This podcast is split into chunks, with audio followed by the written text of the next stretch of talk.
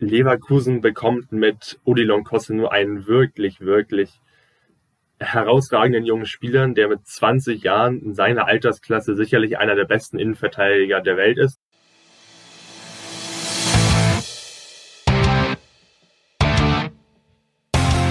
Beipod, der Podcast rund um Bayer 04.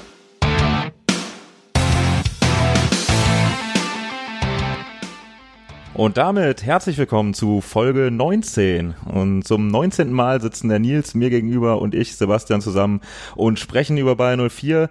Wir können, denke ich, sagen, dass das hier dann jetzt der Start in die neue Saison ist, äh, 2021, 22. Und ihr habt es gerade schon gehört, äh, in dieser Folge werdet ihr nicht nur unsere Stimme hören, sondern auch noch äh, die Stimme eines, eines Gastes, eines äh, Fußballtaktikexperten, den wir äh, zu unserem Neuzugang Kosunu befragen durften, beziehungsweise der uns da einfach mal was zusammengestellt hat, äh, was er uns über den erzählen konnte. Und da werden wir später noch ein bisschen was zu hören. Ähm, vorher aber erstmal herzlich willkommen, Nils. Ja, herzlich willkommen auch von mir. Schön, dass es jetzt dann demnächst losgeht mit der neuen Saison. Nach der nächsten kann es ja eigentlich hoffentlich nur besser werden. Irgendwie ist man da mit keinem guten Gefühl rausgegangen. Ich hoffe, die Euphorie kommt dann irgendwann im Laufe dieser Vorbereitung noch so auf. Wir haben auf jeden Fall wieder Bock gehabt und uns deswegen, auch wenn es ja noch gar nicht so viele extrem neue Sachen gibt, nochmal zusammengesetzt. Ihr kennt das wie immer, ihr könnt uns gerne schreiben und wir freuen uns auch riesig darüber, wenn ihr uns hört, dass ihr vielleicht einfach mal eine kurze Rückmeldung gibt oder so bei Twitter at bypod04. Dort erreicht ihr uns auch, wenn ihr irgendwie Kritik habt, was wir vielleicht mal mit einbauen könnten oder so. Lasst es uns gerne wissen. Wir freuen uns über jegliche Rückmeldungen zu unserem Podcast. Genau so ist es. Und bevor wir ins Sportliche starten mit Neuzugängen, Abgängen und äh, was wir bisher so aus der Vorbereitung mitnehmen können, wollen wir nochmal kurz äh, über den Fußballtellerrand hinausblicken und ähm, blicken dazu auch nach Leverkusen, aber natürlich nicht nur nach Leverkusen, sondern im Prinzip in den ganzen Westen und Südwesten Deutschlands, der ja vom Unwetter hart getroffen wurde und vom Hochwasser. Und davon ist auch Leverkusen leider nicht verschont geblieben. Ähm, ich war heute Vormittag noch in Opladen ein bisschen helfen und ähm, da ist äh, mir neben diesem, also es sind wirklich einfach erschreckende Bilder, die ich aus Deutschland nicht für möglich gehalten hätte, ähm, was das Wasser da angerichtet hat.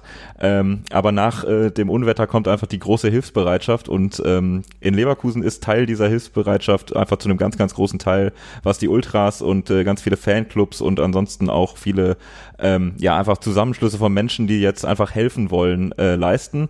Ähm, da sind die Ultras Leverkusen vorangegangen. Ähm, auf nk12.de könnt ihr auch lesen, ähm, wo man sich beteiligen kann, wenn man aus der Region kommt. Es äh, wird natürlich auch um Spenden gebeten ähm, und beim Thema Spenden beteiligt sich auch Bayern 04 selbst, denn die ersten beiden Testspiele, da ähm, werden die kompletten Erlöse als äh, Spende für die Hochwasserhilfe genutzt. Genau, und ich glaube, Lukas Radetzky war das, hatte auch schon angekündigt, dass man da mit der Mannschaft noch irgendwie guckt, dass man darüber hinaus, hinaus äh, auch noch was tun kann für die Betroffenen. Also ich denke mal, die Bilder, die man unmittelbar nach dem Hochwasser von Opladen gesehen hat, die haben einen richtig erschüttert. Du warst da heute nochmal und ähm, es ist schon so, es gab super viele Fans, die da auch geholfen haben und es ist, finde ich, auch das zeigt eigentlich auch nochmal, was eben auch die Fanverbände, auch die NK, auch für die Stadt Leverkusen machen. Und das ist dann gerade in so Zeiten, wo man bei Corona, das hat auch, glaube ich, irgendjemand aus dem Krisengebiet gesagt hat, so das Gefühl hatte, die Gesellschaft spaltet sich so ein bisschen, ist es dann doch auch wenn diese äh, Katastrophe ja wirklich echt richtig heftig war, ist es dann im Nachhinein auf jeden Fall trotzdem auch schön, dass diese Hilfsbereitschaft zeigt, dass die Menschen da auch füreinander da sind und dass das eben gerade auch von den Fußballfans aus Leverkusen sehr, sehr stark unterstützt wird. Ja, gemeinsam für Lev ist da das Motto und ähm, dem kann man sich nur anschließen und ähm, ja, freut dann einfach sehr, dass da so viele helfende Hände ähm, den Opfern dieser Katastrophe zur Seite stehen. Ähm, und wie kriegen wir jetzt den Schwung rüber wieder Richtung Sportliches? Ähm, ganz seichtes Thema, das neue Trikot. Ähm, es ist endlich da. Es hat ewig gedauert, sonst war man es ja eigentlich gewöhnt, äh, ja, am letzten Spieltag schon mal einen Blick drauf werfen zu können, wie es auf dem Platz aussieht oder halt dann kurz nach Ende der Saison.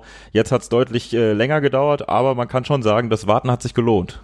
Ja, den Übergang hättest du natürlich auch damit machen können, dass da eben auch die Fans ihren großen Beitrag zu geleistet haben. Habe ich liegen lassen, genau, muss ich mir den, eingestehen. Den hast du liegen gelassen. Ähm, weil das ja, glaube ich, doch schon von vielen Fans der Wunsch war, dass man wieder mal zu so einem schwarz-rot gestreiften Trikot äh, zurückführt und das meiner Meinung nach auch über den Kurvenrad angestoßen wurde. Das habe ich gerade gar nicht mehr so ganz auf dem Schirm, wie da jetzt genau die Wege waren. Dass das ja, ich glaube ich glaub auf jeden Fall, der Fanbeirat saß öfter äh, mit, mit Bayer zusammen in verschiedenen in Gremien und Runden und hat immer wieder gesagt, hey, rot-schwarze Längsstreifen, das war geil, das ist geil und das wollen wir mal wieder haben. Genau, und es passt ja jetzt, dass es genau dann 20 Jahre her ist, dass eben die Saison, wo man sich, glaube ich, am meisten mit diesen Längsstreifen äh, erinnert, sich jährt. Und äh, das war dann halt auch die Aufmachung, die der Bayer da gewählt hat. Ich finde es super, also dass es wieder so ein Trikot gibt. Ich habe mich da wirklich sehr drauf gefreut. Ähm, es gibt immer so ein paar Sachen, wo ich sage, ja, okay, vielleicht hätte dieser eine weiße Streifen da nicht unbedingt sein, aber sind wir mal ganz ehrlich, das ist alles so Gemäkel auf ganz, ganz hohem Niveau. Ich finde das Trikot wirklich sehr, sehr schön und sehr, sehr schön finde ich ist auch die Aktion, äh, dass Dauerkartenbesitzer da eben sogar noch das zu Beginn direkt zum halben Preis kriegen. Und ich glaube, wenn es dann wieder ins Stadion gibt, werden sehr viele das Trikot tragen. Und wenn ich man so bei Twitter gesehen hat oder auf den sozialen Medien, ich glaube, die Begeisterung trifft nicht nur uns von des, äh, des neuen Trikots und also ich finde es sehr gelungen und ich habe es auch schon, du ja auch. Ja, äh, nicht zuletzt wegen der Rabattaktion auf jeden Fall sofort bestellt. Ich glaube, an der Stelle wird sich die Aktion auf jeden Fall auch auszahlen. Dauerkartenbesitzer, die da ins Stadion kommen, endlich wieder ins Stadion können. Ähm, die werden im ganz großen Übermaß werden die meisten dieses neue Trikot haben und das macht dann auch einfach immer schon was her. Das sieht schon geil aus und ähm, richtig ähm, schick sieht's dann halt auch noch aus mit diesen, äh, wenn man sich aus der Saison 2001, 2002 bedient, äh, an den Namen von damals, so Berbatov-Trikots mit der 12 und äh, was man da alles auch wirklich in den sozialen Medien schon gesehen hat. Ähm, bin ich auch noch im Überlegen, wer da dann vielleicht noch hinten drauf kommen könnte, wo man schon wieder vom Rabatt nochmal 15 Euro oder 20 Euro, was es dann, glaube ich, individualisiert kostet, nochmal rausballern kann, ähm, um dann da einen der Namen, ja, die, ja, mit denen man als Bayer-Fan groß geworden ist, ähm, so nochmal hinten auf dem Trikot drauf zu haben. Wo du von Stadionöffnung gesprochen hast, ist, glaube ich, das nächste Thema, was so, ja, nicht mehr ganz so außersportlich ist. Ähm, zur neuen Saison gibt's bei Leverkusen eine sehr, sehr starke Umstrukturierung, was das Ticketing angeht und das eben auch mit äh, oder in Zusammenarbeit mit der Fanszene und vor allen Dingen eben auch mit dem Kurvenrad. Ähm, man hat sich dazu entschlossen, das Ticketsystem komplett zu verändern und sozusagen auch die Anzahl der Kategorien zu verringern. Es gibt jetzt bei Dauerkarten und ich glaube auch allgemein bei den Tickets nur noch äh, vier Preiskategorien. Ähm, und da ist jetzt auch noch eine andere sind noch zwei andere Überlegungen mit reingeflossen, nämlich dass es keine neuen Dauerkarten mehr im Oberrang gibt, nur noch in der Nordkurve und ähm, dass es den aktiven Sitzer in der Nordkurve gibt. Das heißt, der äh, D-Sitzerbereich, der soll jetzt aktiv werden. Das heißt, dass diejenigen, die vielleicht eher nur zum Fußballspiel schauen, im Stadion sind und eben nicht so stark zum Anfeuern versucht werden, zu, oder zu motiviert versucht werden, äh, in andere Blöcke zu wechseln und das darauf wurde eben auch die Preiskategorien, die wurden so verändert, dass das eben auch attraktiv ist. Also die äh, teuerste Preiskategorie im Unterrang wurde jetzt an die Preise im Oberrang angelehnt, sodass diejenigen, die im Oberrang sitzen, sagen, okay, es ist nicht mehr der Grund, dass äh, der Preis dort billiger ist, dass ich vielleicht nicht wechsle, so dass man den Oberrang vielleicht bei irgendwelchen Spielen, wo die Auslastung von vornherein als sehr gering erwartet wird, den Oberrang eventuell auch mal zumachen kann. Und äh, das finde ich ist eine sehr, sehr gute Idee, weil gerade im Unterrang doch dieses Problem, dass immer mal wieder Gästefans sehr in sehr großen Zahlen im Unterrang unterwegs waren, dadurch vielleicht ein bisschen gebannt werden kann, wenn der Unterrang einfach noch viel stärker mit Dauerkarten besetzt wird. Wie findest du es? Ja, sehe ich äh, ganz genauso. Das ist ähm, sicherlich auch, ja, klar, auf der einen Seite ein Kostenfaktor bei, bei jetzt, wenn es wieder Europa League-Spiele werden, dass man sagen kann, jo, wir lassen den Oberrang im B-Block oder so halt einfach mal, mal zu und ähm, verprellen damit dann keine, keine Dauerkartenbesitzer, ähm, die dann für ein Spiel woanders hinziehen müssten. Ähm, ist aber, glaube ich, auch einfach eine generell eine sinnvolle Sache, dass man das enger zusammenrückt und dass man ähm, da jetzt einfach die Möglichkeit schafft oder mal gucken, wie es wird, aber man kann ja durchaus die Hoffnung reinsetzen, dass halt ähm, im D-Block es einfach nochmal deutlich, ja, akustisch das ein besseres Bild abgibt, aber auch einfach vom, vom Gefühl her, dass er eins wird und irgendwie zusammenwächst und man nicht unten Steher hat, dann Platz und dann darüber Sitzplätze, wo Leute sitzen, ja, klar, da sitzen auch Leute, die vorher schon angefeuert haben und saßen aber halt auch Leute, die einfach immer schon da saßen. Ähm, und von da schön Fußball gucken konnten. Und schön Fußball gucken kann man in der Bayer Arena auch von woanders aus. Und da soll dann nicht nur der Preis äh, der entscheidende Faktor sein, sondern deswegen finde ich das eine sehr sinnvolle Sache. Apropos der Preis und schön Fußball gucken, äh, man will natürlich auch äh, mehr, mehr junge Menschen zum Bayer bringen und zur Dauerkarte. Deswegen auch die äh, neue Abstufung im, im Preissystem für Jugendliche, also 14- bis 19-Jährige, ähm, zahlen jetzt nicht mehr einfach den ermäßigten Preis, äh, sobald sie aus, aus der Preisstufe Kind raus sind, sondern das ist nochmal ein deutliches Stück äh, günstiger tatsächlich bei der Dauerkarte. Ähm, coole Sache und äh, führt hoffentlich viele Jugendliche ins Stadion und zur, zur ersten eigenen Dauerkarte. Und äh, wissen wir selber, da bleibt man ja dann auch dabei. Ja, das ist natürlich, glaube ich, auch eine der großen Intentionen, da einfach langfristig treue Zuschauer zu binden.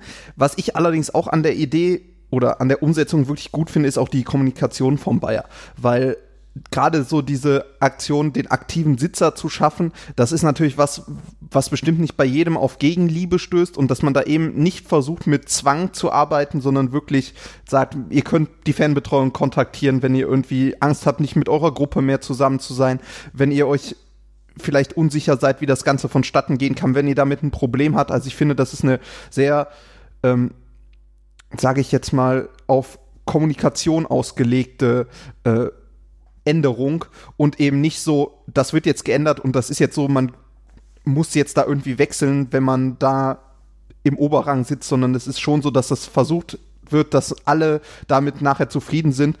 Und ich kann, ich kann mir vorstellen, dass es, wenn das gelingt, dass es wirklich sehr, sehr gut ist, weil ich kann, ich kann mir halt auch vorstellen, dass es viele Leute gibt, die in der Nordkurve sitzen, weil sie eben keinen Bock drauf haben, wenn sie direkt neben der Nordkurve in B sitzen, dass dann da bei Spiel gegen Dortmund dann fünf BVB-Fans neben einem sitzen, hätte ich ehrlich gesagt, als wenn ich so sitzen würde, keinen Bock drauf. Und ich glaube, das könnte sich durch dieses Zusammenspiel der beiden Varianten eben auch ergeben, dass das eben auch dazu führt, dass einfach der Unterrang auch in den Spielen, wo dann vielleicht das sicher ausverkauft ist und es etwas schwerer ist, an Karten zu kommen, dass es dann doch auch die Heim Kulisse irgendwie aufwertet. Und ich hoffe, dass das auch genutzt wird und dass es nicht zu viele Fans gibt, die da irgendwie verprellt werden, weil, sind wir mal ganz ehrlich, es wird immer wieder wen geben, der sich dann an sowas anstößt, dass dann im D-Block vielleicht auch die Sitz, äh, die Sichtstärke eingeschränkt ist, weil dann eben auch im Sitzer irgendwie Fahnen auftauchen.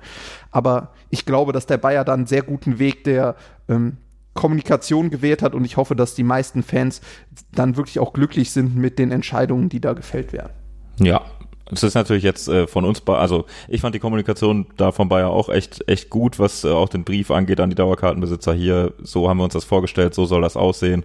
Wenn ihr da anderer Meinung seid, hier schreibt uns, wir finden eine Lösung. Und ich bin da auch eigentlich ganz zuversichtlich, dass das gefunden wird. Falls wir da jetzt als zwei Stehplatz-Dauerkartenbesitzer vielleicht einen, äh, ja, einen eingeschränkten Blick drauf haben und irgendwas uns oder euch irgendwas auffällt, wo ihr sagt, yo, das sehe ich aber ganz anders, schreibt uns at bipod04, bipod at gmx.de. Wir freuen uns da definitiv auch über eure Meinungen und ähm, sind ansonsten der Hoffnung, dass wir beim nächsten Feld, und da gehen wir jetzt äh, mehr in den sportlichen Bereich äh, über, ähm, auch auf zufriedene Gesichter treffen. Und zwar ist es das Thema Transfers, was wir uns ähm, für heute mal auf den Zettel geschrieben haben. Logisch, also wir müssen jetzt hier nicht groß über das Vorbereitungstrainingslager philosophieren und was der Bayer da auf Instagram äh, von geteilt hat und ob wir das schön fanden oder nicht so schön, sondern wir ähm, konzentrieren uns mal auf das, ähm, was im Prinzip an die letzte Folge anschließt. Da haben wir uns den Kader ja ein bisschen angeguckt und ähm, besprochen, wie das in der letzten Saison so aussah und was die Problemfelder sind.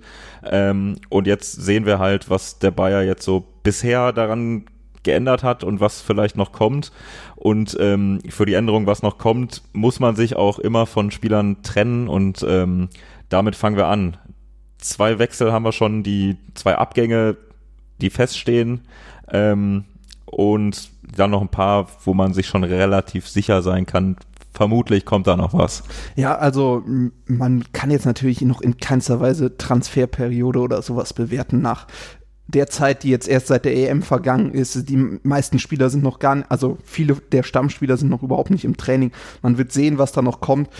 Auf Twitter sieht man ja bei der Diaby Army immer die wildesten Gerüchte, die umhergehen. Zwei Transfers, hast du gesagt, sind schon sicher. Äh, Demirai, Demirai Gray verlässt nach einem halben Jahr den Bayer schon wieder, wechselt für circa zwei Millionen, schreibt der Kicker zu Everton zurück in die Premier League. Ähm, ich glaube, das war absehbar, nachdem wir im Winter gekommen ist, dass es keine langfristige Zusammenarbeit wird. Es war halt so, wir brauchten noch eine Alternative mehr auf dem Flügel. Das hat uns, glaube ich, auch ganz gut getan. Er hat ein paar Mal ganz anschauliche Leistungen gebraucht, dass es nie auf eine langfristige Zusammenarbeit ausgelegt war. Ich glaube, das war zu erahnen. Ich gehe davon aus, dass es jetzt so eine Win-Win-Win-Situation ist. Ich glaube, Leicester war damals froh, ihn von der Gehaltsliste zu kriegen. Wir waren froh, eine Alternative zu haben, werden, wenn man den Zahlen glauben darf, jetzt wahrscheinlich sogar finanziell ein bisschen davon profitieren. Für Gray war es die Möglichkeit, sich nochmal irgendwie zu zeigen, hat jetzt einen neuen Vertrag in der Premier League bekommen. Ich glaube, da können alle Seiten ganz gut mit leben. Für uns natürlich eine Alternative weniger auf dem Flügel. Wird dann interessant, wie äh, ähm, Gerardo äh, Seoane da plant, ob er da irgendwen hat, den er jetzt noch haben möchte, oder ob er irgendeinen Spieler, der vielleicht eher zentraler spielt, wie zum Beispiel Paulinho als Flügelspieler sieht. Das werden wir, glaube ich, in den nächsten, nächsten Testspielen und zum Saisonbeginn erst beurteilen können. Genau so ist es. Ähm, und der nächste Abgang, der schon feststeht, ganz frisch äh, seit heute ist es jetzt auch offiziell, aber es ähm, hat, glaube ich, niemand mehr überrascht. Äh, Tin Jedwai wechselt äh, zu Lokomotive Moskau, dem Ralf Rangnick Club, wie der Kicker schreibt. Ähm, ja, das hat wirklich niemand mehr überrascht. War schon, hat sich jetzt sehr lange abgezeichnet, dass er wohl gehen wird. Hat äh, jetzt im bisher einzigen Testspiel auch schon keine Rolle mehr gespielt und es war ja eigentlich auch schon wirklich länger klar, dass seine Zukunft nicht bei uns liegt hat jetzt am Ende über 100 Pflichtspiele für uns gemacht, hätte ich gar nicht erwartet, weil irgendwie war in meiner Wahrnehmung doch mehr verliehen oder wenn er bei uns war, eher verletzt oder wirklich eher zweite Wahl. Aber ähm, ja, waren ja jetzt auch tatsächlich ein paar Jahre, die er seit 2014 bei uns unter Vertrag steht. Das ist schon echt krass lange. Ähm, ja, da waren halt Ausleihen dabei, da waren äh, Verletzungen dabei und am Ende halt trotzdem 109 Pflichtspiele. Ähm, aber halt sich nie so durchgesetzt, dass man sagen könnte, Stammspieler und bitter, dass er jetzt geht, sondern ich glaube, mit den Transfermarkt.de schreibt von zuletzt fünf bis sechs Millionen Euro, die im Gespräch gewesen sein sollen, muss man ein bisschen mit Vorsicht genießen, aber wie auch immer die Zahl genau aussah, ähm, ja, macht man da einen Haken hinter das Kapitel, ohne dass es jetzt ein mega erfolgreiches war, aber ich finde jetzt auch keins, wo man sagen müsste, oh je, ja, ich würde schon eher in die Richtung Oje gehen. Äh, ist, glaube ich, mit extremen Vorschusslorbeeren damals von AS Rom, vom AS Rom gekommen, fand ich in der ersten Saison als Außenverteidiger auch echt vielversprechend. Irgendwie diesem Anspruchsdenken ist er auf jeden Fall nie gerecht geworden, wirkte, ist so ein Spieler, der für mich auch häufiger lustlos wirkte, manchmal aber dann plötzlich auch total überraschend stark. Also ist nicht so, dass er überhaupt kein Potenzial hat oder so. Aber ich würde ihn jetzt unter, wir hatten ja im letzten Podcast so ein bisschen darüber gesprochen, es gibt halt so ein paar Spieler, die muss man jetzt auch loswerden, weil die Abwehr einfach vom der Kadergröße, von der Breite total aufgebläht ist gut. Ist jetzt vielleicht in dem Moment mit der Innenverteidigung, wir kommen gleich noch zur Tabsobar-Verletzung, jetzt gerade nicht mehr ganz so, ähm, aber ist halt einer von diesen Spielern, die man loswerden wollte und wenn man jetzt wirklich noch fünf bis sechs Millionen bekommen hat in der aktuellen Situation, er hatte einen ultralangen Vertrag, wir wären, glaube ich, noch recht lange auf ihm sitzen geblieben, ist das echt schon eine gute Sache, dass man den jetzt losgeworden ist. Ich glaube, für ihn auch ein attraktiver Verein mit äh, Lokomotive Moskau, wenn man sieht, dass er jetzt so letzte Saison bei Augsburg gespielt hat, ist das, glaube ich, schon nochmal ein ziemlicher Sprung qualitativ. Und ähm, ich glaube, das ist gut, dass man den da jetzt runter von der Gehaltsliste hat, ein bisschen Einnahmen hat. Mal sehen, es werden ja vielleicht noch weitere Folgen. Ich glaube, bei Wendell kann man sich auch schon fast sicher sein, dass der weg ist. Also die Indizien sind so offensichtlich. Der Kicker schreibt, dass er auf dem Sprung nach Italien gibt, da äh, steht, da gibt es wohl ein paar Interessenten. Äh, bei Instagram war ja, glaube ich, von äh, Musa Diaby dieses Video zu sehen, wo sich Wendell in echt gutem Deutsch ähm, an seinem Geburtstag verabschiedet hat und äh, dann doch auch sehr emotional äh, war, wo ich mir dann gedacht habe, ich glaube, so als Typ finde ich es schon ein cooler Spieler, den man im Kader hat. Diese Konstanz hat er nie ganz reingebracht ist ja auch einer. Aber also man muss auch echt sagen, ich glaube auch wirklich einer in diesem Kader, der die Truppe dann auch irgendwie ein Stück weit zusammengehalten hat, weil in jedem, jedem Video vom Bayer, wo dann irgendwie Frage- und Antwortspiel ist, ja, wer ist dein lustigster Mitspieler, wer ist der Spaßvogel in der Mannschaft und so weiter, diese, diese Klassiker-Fragen.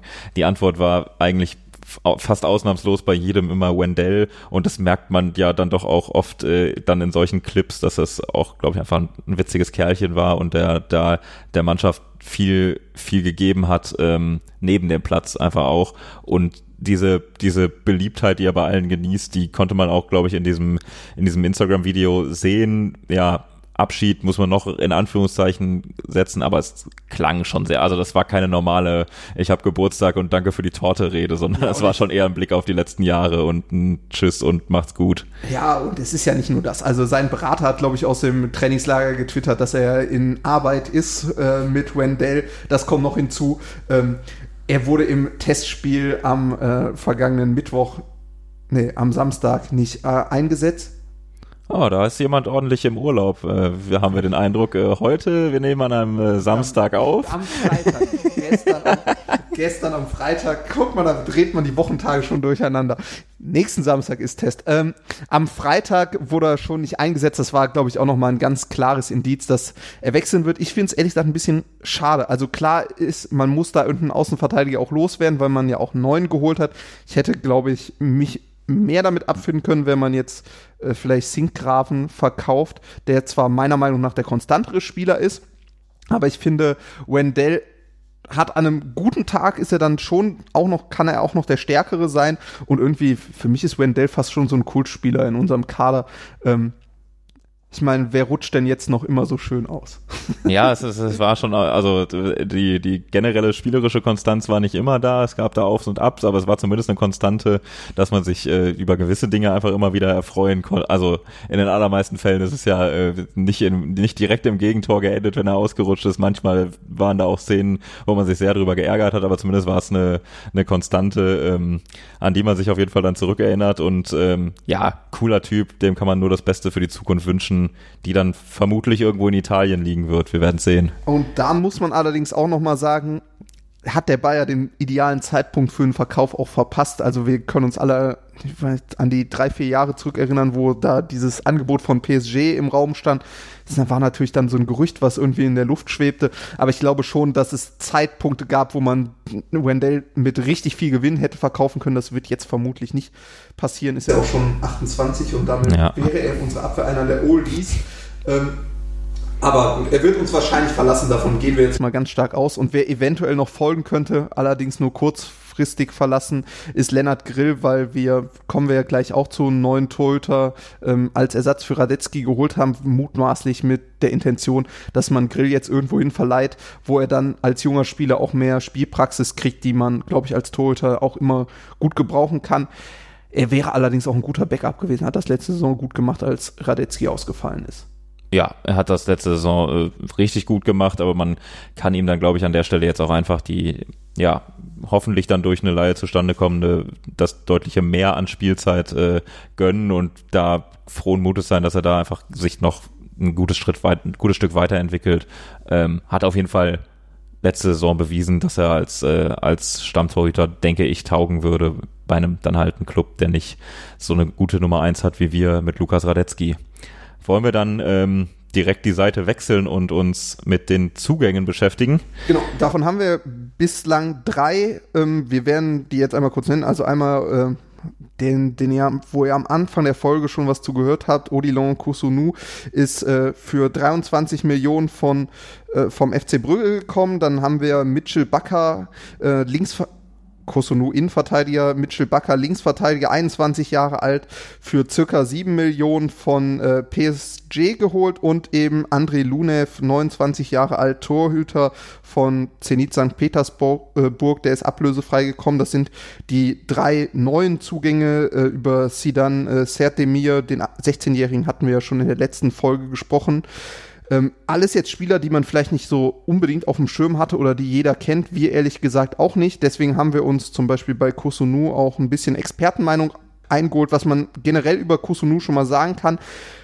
Hat noch gar nicht so viele Jahre im Profifußball auf dem Buckel, was auch klar ist mit 21 Jahren, hat jetzt zwei Spielzeiten beim FC Brügge in Belgien gespielt, wobei er in der ersten Spielzeit nur insgesamt 13 Pflichtspiele gemacht hat und eigentlich erst in der letzten Saison so richtig viel gespielt hat. In der Liga 27 Spiele, ein Tor, zwei Vorlagen, dazu fünf Champions League Spiele und in weiteren Wettbewerben. Äh, Brügge hat dann später noch zwei Spiele in der Europa League gemacht dann und die Pokalwettbewerbe in Belgien noch zehn weitere Pflichtspiele hat er gemacht. Klingt erstmal ganz gut, relativ teuer, wieder ein talentierter Spieler. Natürlich jetzt nicht irgendeiner, der direkt in diese Führungsrolle geht, die wir in der Defensive ja schon verloren haben mit den Bender-Zwillingen und eben vielleicht auch mit einem erfahreneren Spieler wie Dragovic, aber sehr vielversprechend und da wir selber noch kein einziges Spiel von ihm gesehen haben, haben wir uns da mal eine Expertenmeinung eingeholt. Genau, und ähm, die Stimme habt ihr ganz am Anfang der Folge ja schon gehört. Diese Stimme gehört äh, Alex Rudis. Ähm, wie kündigen wir uns an, wie kündigen wir ihn an, haben wir uns auch länger gefragt. Ähm, er ist unter anderem bekannt aus dem Rasenfunk, wo Tobias Escher ihn angekündigt hat als jemanden, der gefühlt jedes Fußballspiel ähm, guckt, sowohl äh, im äh, Ausland als auch in, äh, in Deutschland. Und ähm, deswegen hat er auch einen sehr, sehr ähm, ausgeprägten Blick auf Kosunu geworfen. Ich denke, wir können sagen, sagen, ähm, als Fußball-Taktikexperte ist er schon sehr begeistert von Kosunu. Er hat uns eine, ähm, eine lange Sprachnachricht aufgenommen. Herzlichen Dank an dieser Stelle. Es äh, hilft uns sehr und wir hoffen jetzt, ähm, dass wir euch davon was ähm, ausgewählt haben, was auch euch ähm, einen, guten, einen guten Eindruck von, von unserem Neuzugang geben wird. Und damit würde ich sagen, hören wir doch einfach mal rein. Ja, und zwar gehört die Stimme, die ihr auch am Anfang dieser Folge schon gehört habt, Alex Rudis. Und wir haben uns ähm, länger gefragt, wie ähm, können wir den ähm, jetzt hier vernünftig einführen. Ähm, die korrekte Bezeichnung finden wir ist äh, Fußball-Taktik-Experte. Ähm, er war auch schon unter anderem im Rasenfunk zu Gast, schreibt sehr viel über Fußball, ähm, sowohl über den Deutschen, aber auch viel über den Tellerrand hinaus, europäisch und international. Ähm, und im Rasenfunk eben hat das Tobias Escher schon auf den Punkt gebracht. Äh, er schaut gefühlt jedes Fußballspiel. Das ähm, haben wir uns zunutze gemacht und haben ähm, deswegen einfach mal bei ihm nachgefragt, was er uns denn ähm, über ähm, den geschätzten Neuzugang Kosunu erzählen kann. Und er ähm, hat uns da dankenswerterweise echt eine riesen Nachricht geschickt, ähm, die uns einen großartigen Einblick gegeben hat, ähm, wie er den einschätzt, wie er den beobachtet hat. Ähm, und man hat es ganz am Anfang schon gehört, er ist ein großer Fan dieses Spielers, was damit zusammenhängt, dass der athletisch top ist, also ein super schneller Innenverteidiger ähm, für sein jugendliches Alter und die relativ geringe Erfahrung, Nils hat ja angesprochen, ähm, was er da bisher auf der Habenseite stehen hat, stehen hat an Spielen, ähm, einfach schon sehr, sehr weit ist ähm, in seiner Entwicklung, ähm, eine Ruhe ausstrahlt, die echt überzeugend ist ähm, und er ist der Meinung, dass ähm, Kosunu und Tabsoba großartig zusammenpassen könnten. Warum das so ist, das hat er uns erzählt und das möchte ich euch jetzt einfach mal vorspielen. Ich gehe davon aus, dass bei Leverkusen dann vor allem, wenn Kosono zusammen mit einem Tabsoba spielt, dass Tabsoba auch der Spieler ist, der noch aktiver verteidigen wird, weil das mehr in seiner Spielweise entspricht und weil Kosono auf der anderen Seite sehr, sehr gerne die Tiefe verteidigt und halt eher den etwas zurückgezogenen Innenverteidiger spielt. Denn dieses Verteidigen der Tiefe liegt ihm unfassbar gut. Auch da liest er die Situation, das, äh, liest er die Situation sehr gut, er erkennt die Laufwege der gegnerischen Stürmer schon super. Und dann hat er einfach einen enormen Antritt, mit dem er es schafft, sich vor den Gegenspielern zu schieben. Und dann läuft er den, läuft er den Ball einfach ganz entspannt ab. Das sieht unfassbar ruhig und locker aus, wie Kosso nur das schwierige Situationen löst. Und das liegt halt daran, dass er diesen wirklich schnellen Antritt hat, der aber auch noch elegant aussieht. Und dass er das einfach so schön äh, einfach schon so früh merkt, wo kann der Pass hingehen, wo steht mein Gegenspieler. Und auch das ist eine Fähigkeit, die sich herausragend mit einem Tabsoba ergänzt, der halt lieber rausrückt, während Kostenduell vielleicht die Tiefe verteidigen kann. Und auch dort sieht man einfach, dass diese beiden Typen sich halt eigentlich perfekt ergänzen würden. Paolo Maldini hat ja mal gesagt, dass ein Verteidiger nicht grätschen sollte oder dass jede Grätsche erst dann kommt, wenn es vorher einen Fehler gab. Und ich glaube, dass Maldini tatsächlich sehr, sehr, sehr, sehr viel Spaß haben würde, wenn er sich Kosunu anschaut. Weil er auch ein Spieler ist, der wirklich, wirklich wenig per Gerätsche löst. Nur dann, wenn er muss, der selten zu aggressiv in den Zweikampf reingeht, dem vielleicht sogar teilweise helfen würde, wenn er noch ein bisschen mehr Aggressivität hätte. Und dieses ruhige Ablaufen von den Bällen, dann danach meinst du noch mit klugen und ruhigen Pässen, das ist halt etwas, das exemplarisch für die Spielweise von Kosono steht. Klingt doch hervorragend, oder? Ja, ich finde, so ein paar Eigenschaften klingen auch ganz ähnlich, wie es bei Tapsoba ist, weil diese Ruhe am Ball, das ist ja auch das, was Tapsoba total auszeichnet. Aber ich fand es insgesamt sehr spannend zu hören, dass eben auch diese beiden Innenverteidiger-Typen ähm, sich da sehr gut ergänzen können. Man muss jetzt sagen, Tapsoba und Tar sind ja auch beides nicht Spieler, die unbedingt viel mit Grätschen lösen. Ich glaube, Tar hat das auch schon mal im äh, KMD-Podcast gesagt, dass es halt eigentlich schon für einen Verteidiger noch die viel bessere Sache ist, dass man zu solchen Situationen eigentlich gar nicht erst kommt, wo man dann was mit der Grätsche lösen muss, auch wenn das immer für einen Verteidiger noch mit am spektakulärsten aussieht. Ähm, für mich klangen die, zu, die Sachen, die er gesagt hat, so ein bisschen nach einem athletischeren Sami Hüppier, weil ich finde, diese Ruhe, gerade mit Antizipieren von Situationen, bevor sie überhaupt entstehen, äh, Pässe abfangen und eben an den richtigen Stellen stehen, das war was, was Hüppier immer ausgezeichnet hat. Und das war meiner Meinung nach so mit einer der besten Innenverteidiger, die wir nach der frühen 2000er-Ära hatten, auch wenn er eben schon im fortgeschrittenen Alter war und eben diese Athletik im die ihn ja nie vorher auch nie ausgezeichnet hat, äh, da halt überhaupt nicht vorhanden war, sowas wie Schnelligkeit. Ähm, ich bin auf jeden Fall nach dem, was wir da gehört haben, sehr zuversichtlich, was den Spieler angeht. Bin da aber auch allgemein immer sehr zuversichtlich, weil der Bayer ja schon sehr gewissenhaft scoutet und gerade wenn solche hohen Summen äh, gezahlt werden, dann steckt da in der Regel was dahinter, auch wenn es natürlich nicht immer funktionieren kann. Wir haben da ja leider so ein paar Beispiele im Kader, aber ich bin da schon sehr zuversichtlich. Auch das, was man so schon über ihn gelesen hat, klingt ja auch nach dieser Richtung. Und ich glaube, die meisten Bayern 04-Fans haben sich auch sehr gefreut über den Zugang. Ja, das ähm, kann man erst recht nach dem, was wir gehört haben, absolut nachvollziehen. Mit Hüppier hast du jetzt auch auf jeden Fall einen Benchmark gesetzt, äh, in welche Richtung er sich jetzt äh, entwickeln kann. Ist mit 20 natürlich noch super jung, also es kann in jede Richtung gehen.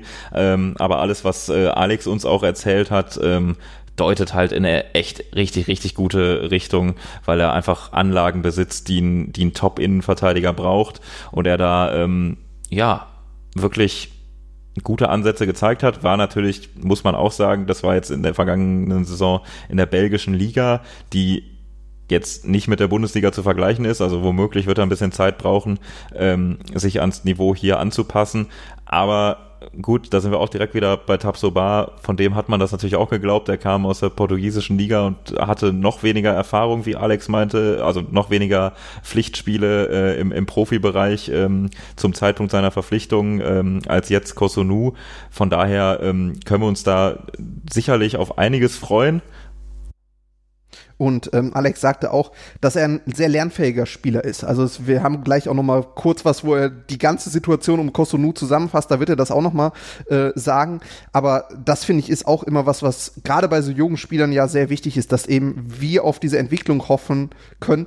Und ich hoffe einfach, dass er jetzt von Anfang an halt ruhig aufgebaut wird, weil es ist natürlich immer die Gefahr, dass man sagt, okay, wir wollen jetzt quasi unseren zweiten Tapsoba da haben, der von Anfang an eine große Hilfe ist. Alex hat das auch gesagt dass es natürlich sein kann, dass er am Anfang noch Schwierigkeiten hat, weil er eben halt ein junger Spieler ist, jetzt nochmal von der Klasse in eine andere Liga kommt, wo es dann vielleicht nochmal schwieriger ist. Aber da glaube ich, wird er natürlich diese Rolle, die bei uns jetzt so ein bisschen fehlt durch Abgänge von zum Beispiel Sven Bender, die wird er natürlich nicht direkt einnehmen können. Dass Tapsoba jetzt zum Saisonbeginn fehlt, ist natürlich ein Riesenproblem, weil dann eben einer von denen, die letztes Jahr nicht im Fokus standen oder eben Kosunu, jetzt diese äh, Rolle dann direkt ausfüllen müssen. Und das ist so das, wo ich sage, das ist vielleicht nur ein kleiner Kritikpunkt an diesem Transfer, weil man jetzt doch entweder Tar in diese Verantwortung schieben muss, der ja schon auch jetzt zu der erweiterten Führungsriege gehören wird im Team. Davon ist, glaube ich, denke ich mal auszugehen. Ähm, der muss diese Rolle jetzt halt auch annehmen, gerade wenn Tabsoba jetzt am Anfang fehlt. Und man muss eben gucken, ist die Möglichkeit da, Kosunu ruhig aufzubauen. Also viele haben sich ja auch gewünscht, dass man da eben einen erfahrenen Mann holt. Der Bayer ist jetzt den anderen Weg gegangen ich glaube, dass man das abgewogen hat im Verein und sich gesagt hat, okay, wir müssen da auch finanzielle Aspekte beachten. Ein Spieler, der 29 ist, für den werden wir nicht irgendwann noch mehr Geld kriegen. Ich finde, Kosunu klingt nach allem, was äh, wir jetzt gehört haben oder was man auch gelesen hatte, sehr, sehr vielversprechend, aber er wird halt nicht von Anfang an so einen Sven Bender ersetzen können, der eben auch über das Fußballerische hinaus eben ganz andere Stellung im Kader und in der Mannschaft hatte klar, da ist äh, natürlich auch erstmal äh, noch die Sprachbarriere, das neue Land, in das er kommt, ähm, viele Dinge, an die er sich jetzt erstmal gewöhnen wird müssen. Vielleicht, also manchen hilft dass sie dann einfach ins kalte Wasser geschmissen werden, was äh, ja gut sein kann, weil ähm, jetzt durch die Tabsoba-Verletzung am Anfang ähm, ja auf der Position einfach ähm, ja Probleme herrschen werden. Ähm, wir werden sehen. Wir hoffen, dass er sich in die richtige Richtung entwickelt. Und ähm, dann hat Alex auch schon gesagt, hat er durchaus auch schon Ansätze gezeigt, dass was in Richtung Abwehrchef geht, dass er sagt, ähm, der, der geht voran, der ähm, gibt Anweisungen an seine Mitspieler, der führt, der leitet, der weiß, ähm, worauf zu achten ist, der hat einen großartigen Überblick und ähm, dann kann das in die richtige Richtung gehen. Eine Sache, die natürlich noch ein bisschen kritisch ist, ich glaube, äh, einer der Twitter-User hat das geschrieben und auch nochmal darauf aufmerksam gemacht, da ist mir das dann auch erst so richtig bewusst geworden. Tabsoba und Kosunu könnten Anfang der Rückrunde fehlen, wenn beide beim Afrika nominiert sind, wovon, glaube ich, Beim Afrika, beim Afrika Cup, wollte Nils sagen. Beim Afrika, zum Afrika Cup nominiert wurden. Kosunu war da schon beim letzten Afrika Cup dabei, allerdings ohne Einsatz für die Elfenbeinküste. Ähm, das wäre natürlich auch nochmal hart, wenn man dann vielleicht das komplette Innenverteidiger-Duo oder zumindest ganz sicher einen Teil des Innenverteidiger-Duos nicht zur Verfügung hat, ist allerdings jetzt eine Sache von dieser Saison, die diesen Transfer nicht ausschlaggebend beeinflussen sollte. Und wo ich jetzt mal was nicht so Positives gesagt habe, wollen wir uns nochmal das überragende Fazit von Alex anhören zu diesem Spieler, auf den wir uns, denke ich, dann sehr freuen können. Genau so ist es. Ähm, ich habe das hier abgespeichert unter Blick in die Zukunft und es macht wirklich die ganze Sache jetzt, ähm, auch wenn ihr uns an euch ans Intro zurückerinnert, einfach nochmal rund.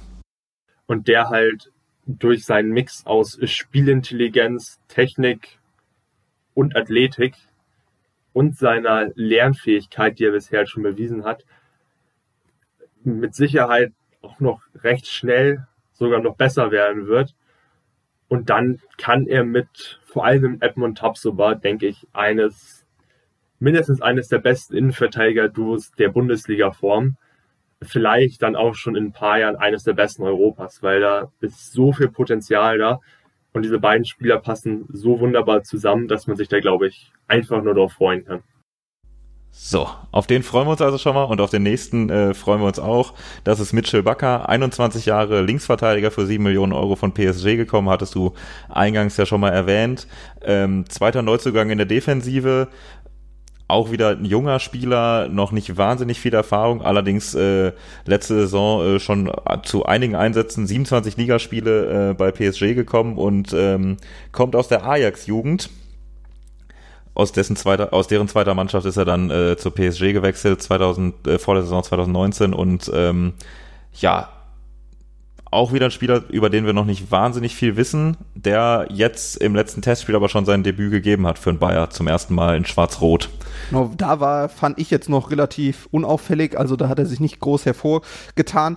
Was ich allerdings sehr positiv finde, man ist da wieder eine dieser Positionen angegangen, wo wir ja schon im letzten Podcast gesagt haben, Defensive, da muss sich unbedingt was tun, sowohl auf den Außen- als auch auf den Innenverteidigerpositionen. Das wurde jetzt mit Kosunu und Bakker eben angegangen und wir hoffen jetzt alle mal, dass er da ein Upgrade ist. Und es ist auch klar, wenn man jetzt noch einen Linksverteidiger geholt hat, dann macht es keinen Sinn, Wendell und Sinkgraven zu behalten. Es sieht jetzt ja alles danach aus, haben wir eben schon drüber gesprochen, dass Wendell geht. Damit wird die Niederlande-Fraktion, auch wenn der niederländische technische Trainer nicht mehr da ist, nochmal größer im Kader. Und ich glaube, dass es sehr vielversprechend ist. Unter, äh, gerade unter Thomas Tuchel hat Bakker ja schon sehr viel gespielt bei PSG und ich glaube, allein das ist ja schon ein Qualitätsmerkmal, wenn man in diesem Kader äh, dort zu einigen Einsätzen kommt und ich habe da doch schon die Hoffnung, dass er sich da relativ schnell als neuer Stammlinksverteidiger bei uns etabliert. Bin allerdings mal gespannt, ob mit diesen beiden Transfers dann die Bemühungen in der Defensive abgeschlossen sind, weil gerade auf der Rechtsverteidigerposition könnte da immer noch was passieren, je nachdem, wo man Fosu Mensah wenn er denn wieder fit ist, einplant und gerade weil Tabsoba jetzt zu Saisonbeginn ja auch noch ausfällt. Ja, nochmal kurz zu, zu Bakker zurück. Ähm, auch äh, Seoane hat ihn schon gelobt dafür, dass er ein ähm, ja, sehr athletischer Spieler ist und einfach auch körperlich äh, sehr viel mitbringt äh, auf der Linksverteidigerposition, was er da dem einen oder anderen Außenstürmer entgegenwerfen wird, ähm, wo Seoane nach dem Testspiel noch ein bisschen ähm, ja ja, doch, man kann schon sagen, da hat er noch mehr erwartet vom Neuzugang, dass das in der Offensive noch mehr wird. Das ähm, weiß man ja auch aus äh, Young Boys Bern -Zeit Zeiten, dass äh, da äh, unser neuer Trainer schon sehr drauf setzt, dass die Außenverteidiger offensiv aktiv werden. Und da war jetzt ähm, gegen Freiburg noch nicht so viel bei Bakker zu sehen in die Richtung war aber auch sein erster Einsatz und ich denke, da ähm, das wird sich noch einspielen. Da wird er noch ähm, lernen, was der Trainer da erwartet. Das erste Spiel war es auch für André Lunev, unseren äh, letzten Neuzugang, 29 Jahre ablösefrei von Zenit St. Petersburg gekommen. Torhüter, vier Jahre für Zenit, dabei häufiger oder über längere Zeit auch Stammkeeper, 118 Pflichtspiele gemacht, insgesamt auch schon sieben Länderspiele für Russland. Soll der neue Ersatzkeeper für Radetzky werden? Wir haben ja eben schon mal drüber gesprochen, ähm, dass Grill dann mutmaßlich versucht wird, äh, dass man, also dass bei Grill dann mutmaßlich versucht wird, ihn zu verleihen. Im Testspiel wirkte er jetzt noch ein bisschen unsicher, gerade so die Kommunikation mit den Innenverteidigern hat nicht so ganz gepasst, da war der ein oder andere doch Harakiri-Pass dabei, aber ich glaube, von den Statistiken, die man da gesehen hat und von der Erfahrung ist es ein solider Ersatzkeeper und äh, ich glaube, dass es ganz sinnvoll ist, da auch einen erfahrenen Mann hinter Radetzky zu haben, den man da ohne Probleme reinwerfen kann. Wir haben jetzt schon ein bisschen über den Test gesprochen. Das wäre jetzt bei dem, was wir vielleicht am Ende, nachdem wir jetzt die Transfers abgehandelt haben, äh, noch ein bisschen besprechen wollten.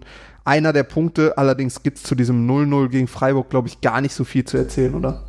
Ich glaube auch, dass, ähm, ja, wir haben unseren Eindruck von Mitchell Bakker geschildert. Es äh, gab keine Tore, einige Chancen, aber es war ein typisches Testspiel einfach nach direkt äh, im Anschluss ans Trainingslager, wo offensichtlich intensiv trainiert wurde und das ist ja auch gut so und dann wird man in den nächsten Testspielen sehen, ähm, ja, was dabei rauskommt. Es war klar zu sehen, dass das jetzt dass da nicht versucht wurde, irgendwie den Fußball neu zu erfinden oder einen völlig neuen Spielstil einzubauen. Ähm, und damit kann man, glaube ich, hinter diesen ersten Test dann einen Haken machen. Ähm, leider nicht dabei sein konnte Joel Poyanpalo. Das gilt für weite Teile des Trainingslagers, weil er äh, sich mit Corona infiziert hat. Äh, kaum wieder zurück bei uns, reiht er sich in die lange Liste der Leute ein, ähm, die ähm, ja, sich leider da infiziert haben. Darüber hinaus wissen wir, also abgesehen von der Nachricht, dass er sich infiziert hat, wissen wir noch nicht mehr. Wir hoffen natürlich, dass er bald wieder ins Training einsteigen kann, ohne irgendwie längere Probleme davon zu tragen. Längere Probleme, aber leider auch schon das Stichwort für eine Verletzung, die wir ja schon angesprochen haben, nur dass wir sie erwähnt haben. Edmund Tapsoba fällt erstmal aus. Genau, Syndes Moseris, der Ausfall zum Saisonbeginn ist auf jeden Fall schon mal sicher. Man weiß ja aus Erfahrung, äh, auch aus Bayern 04 Erfahrung, dass sowas auch länger dauern kann, ist natürlich extrem bitter, weil Tabsoba schon der konstanteste Part in unserer gesamten Abwehr war und meiner Meinung nach auch der beste Defensivspieler. Das ist natürlich sehr unglücklich. Wir hoffen natürlich, dass er da eine schnelle Genesung hat und sind froh, dass man zumindest die Sicherheit hat, mit Kosonuda jetzt einen Ersatz im Kader zu haben, wie das dann alles zu Saisonstart aussieht. Das kann man, glaube ich, noch nicht so spekulieren. Und apropos Saisonstart, was vor dem Saisonstart auch noch geklärt werden muss, ist die Kapitänsfrage. Denn das ist zurzeit noch offen, nachdem äh, Lars gemeinsam mit seinem Zwillingsbruder Sven äh, Bender die Karriere beendet hat, ähm, haben wir jetzt den neuen Trainer und wissen noch nicht, wer ähm, in Zukunft die Binde tragen wird. Genau, letzte Saison war das ja Arangis.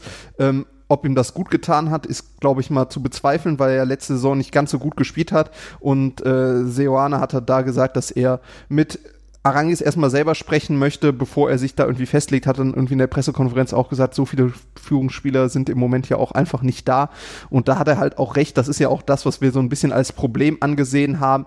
Und wir sind mal sehr gespannt, wie sich das dann zum Saisonbeginn rauskristallisiert, wer da der Kapitän wird und ob es Arangis bleibt oder ob das eventuell jemand Neues wird.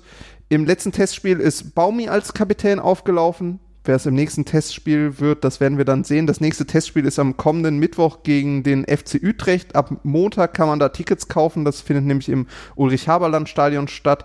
Ähm, 400 Tickets gibt. Wir, äh, wir haben ja schon angekündigt oder schon am Anfang gesagt, dass das alles gespendet wird für die Flutopfer, genauso für, wie für den Test gegen Vigo am Samstag, der ebenfalls im Ulrich-Haberland-Stadion stattfindet. Und dort gibt es ab Dienstag Tickets zu kaufen.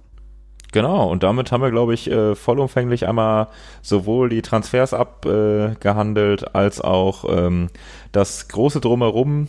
Wir freuen uns über euer Feedback, ähm, hoffen, äh, die Expertise, die wir heute mal äh, einbringen konnten, vom äh, Alex Rudis, auf Twitter übrigens, at Alex, A-L-X, Alex, könnt ihr ja mal eingeben. Nein, wir werden es natürlich bei Twitter äh, verlinken. Bedanken uns an dieser Stelle ähm, zum Abschluss nochmal ganz, ganz herzlich. Ähm, es war uns eine Freude, dass ähm, diese Kosunu-Einschätzungen ähm, den, den Weg in unsere Folge finden konnten und den Bipod jetzt schmücken. Genau, und wir hoffen natürlich, dass dann die neue Saison doch ein bisschen anders wird als die letzte. Erstmal was Zuschauer angeht, als auch was die Leistung von uns angeht. Also ich meine, an der Hinrunde der letzten Saison kann man sich ruhig mal orientieren, an der Rückrunde dann doch eher nicht. Ist auf jeden Fall irgendwie schon mal schön, dass jetzt beim Testspiel wieder Zuschauer da sein können. Wir werden mal schauen, ob wir da vielleicht auch zumindest bei einem Test mal vorbeischauen und irgendwie nochmal diese richtige Vorbereitungsatmosphäre schnuppern, wenn man da auf dem Stein im Haberlandstadion sitzt. Yes, würde ich mich auf jeden Fall darauf freuen. Wir werden sehen. Und damit ähm, bis zum nächsten Mal. Ciao, ciao. Ciao.